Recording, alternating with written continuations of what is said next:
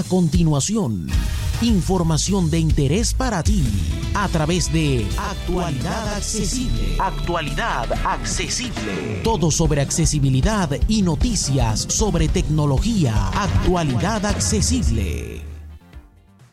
Hola, hola, hola. Soy J. Almagro, Pepe para los amigos. Y esto es Actualidad Accesible News, la revista semanal sobre tecnología y accesibilidad publicada y editada por actualidadaccesible.com.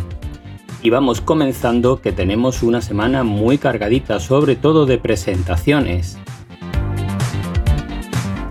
La primera viene de la mano de Motorola, que entre otros ha presentado su terminal G100.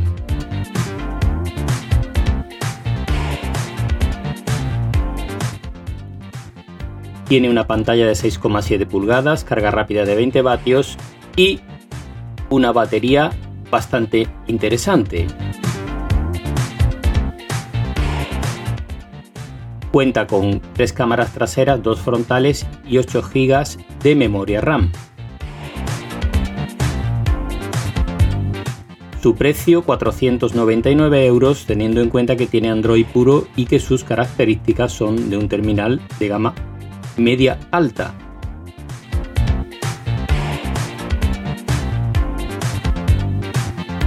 Vamos con otro terminal, en este caso el Vivo Y72.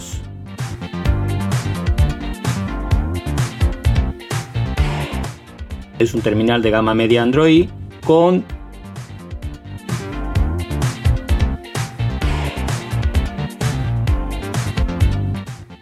pantalla de 6,58 pulgadas, sensor de huellas lateral y notch para la cámara frontal. Y lo mejor es su precio de 270 euros.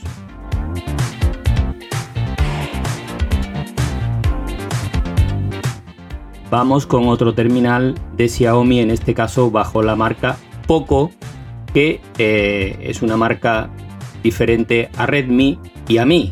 Así que yo ya no sé realmente en cada país cómo se vende, pero vamos. Lo mejor es que va a costar 175 euros su versión base y que es un terminal pues bastante interesante.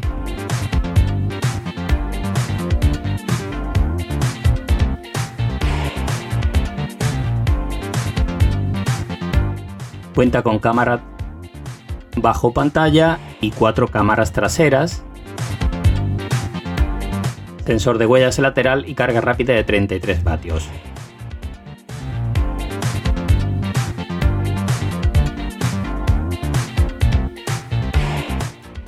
Vamos con la marca Realme que ha presentado dos terminales, el 8 y el 8 Pro.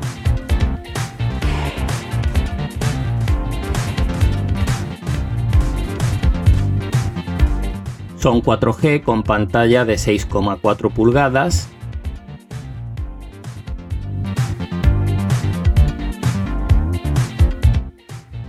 Las diferencias fundamentales en estos dos terminales están en las cámaras que en el caso del Pro llegan hasta 108 megapíxeles.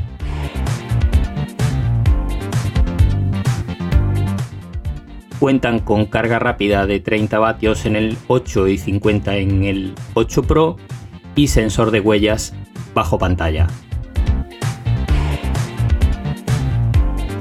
Sus precios arrancan en 175 euros según capacidades y versiones.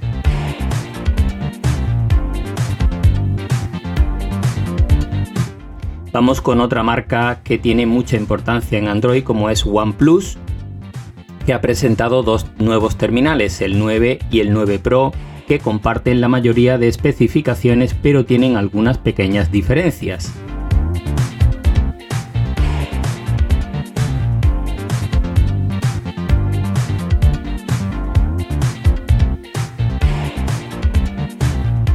La primera está en la pantalla, que el Pro tiene una pantalla de 6,7 y el 9 de 6,5 pulgadas.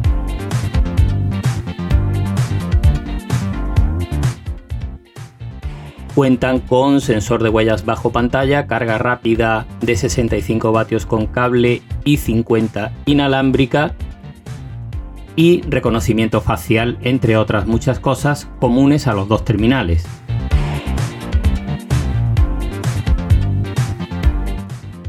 El 9 Pro cuenta con 4 cámaras traseras y el 9 con 3 cámaras traseras.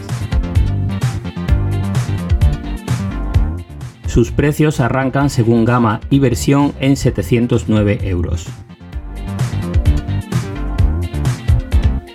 Vamos con las novedades de software.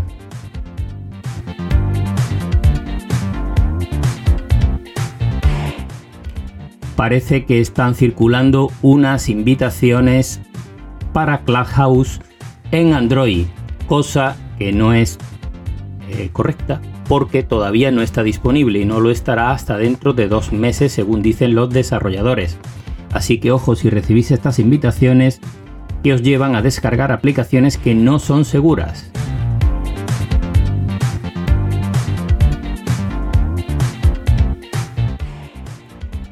Parece ser que está habiendo algunos problemas de cierres de aplicaciones en móviles Android y que esto tiene que ver con un sistema de verificación que tiene Google, Google WebView, que está dando problemas. Eh, podéis leer el artículo que acompaña este podcast donde veréis la posible solución mientras Google lo resuelve, pero básicamente es que tenéis que desinstalar las actualizaciones de Google WebView en vuestro terminal.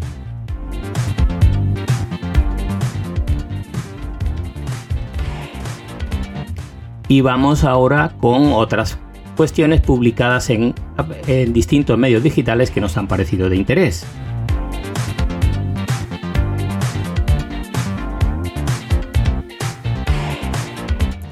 En Computer hoy encontramos, entre otros muchos contenidos, una guía para comprar un móvil básico. También nos muestran aquí cómo borrar la memoria caché de DNS en un ordenador Windows para mejorar la velocidad en Internet. y nos ofrecen una lista con 7 impresoras baratas para comprar en estos momentos. En Apple Esfera nos muestran cómo borrar la memoria caché de nuestro iPhone para mejorar algunos procesos. En GenBeta nos dan una lista con 9 funciones poco conocidas y que sin embargo pueden resultar muy útiles en Windows 10. En Computer hoy han probado el altavoz Huawei Sound, otra alternativa con asistentes.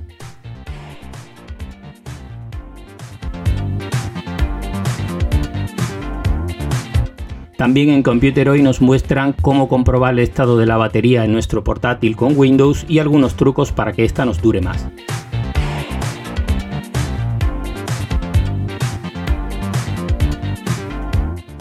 Han probado también aquí el ZTE Axon 20 5G por si os interesa esta marca.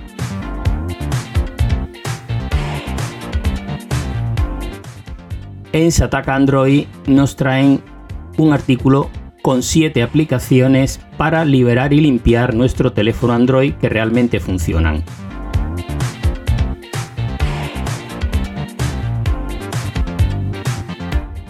Y para terminar, deciros que en nuestra página web, entre otros muchos contenidos, podréis encontrar un artículo, un artículo con su vídeo y su podcast correspondiente en el que probamos la aplicación eSound que nos permite reproducir música desde los audios de YouTube totalmente gratuita. Muy interesante y accesible tanto en iOS como en Android. Y nada más por esta semana. Nos vemos la próxima semana. Muchísimas gracias a todas y a todos por seguirnos y ya sabéis, como siempre, para más información visitar nuestra página web www.actualidadaccesible.com.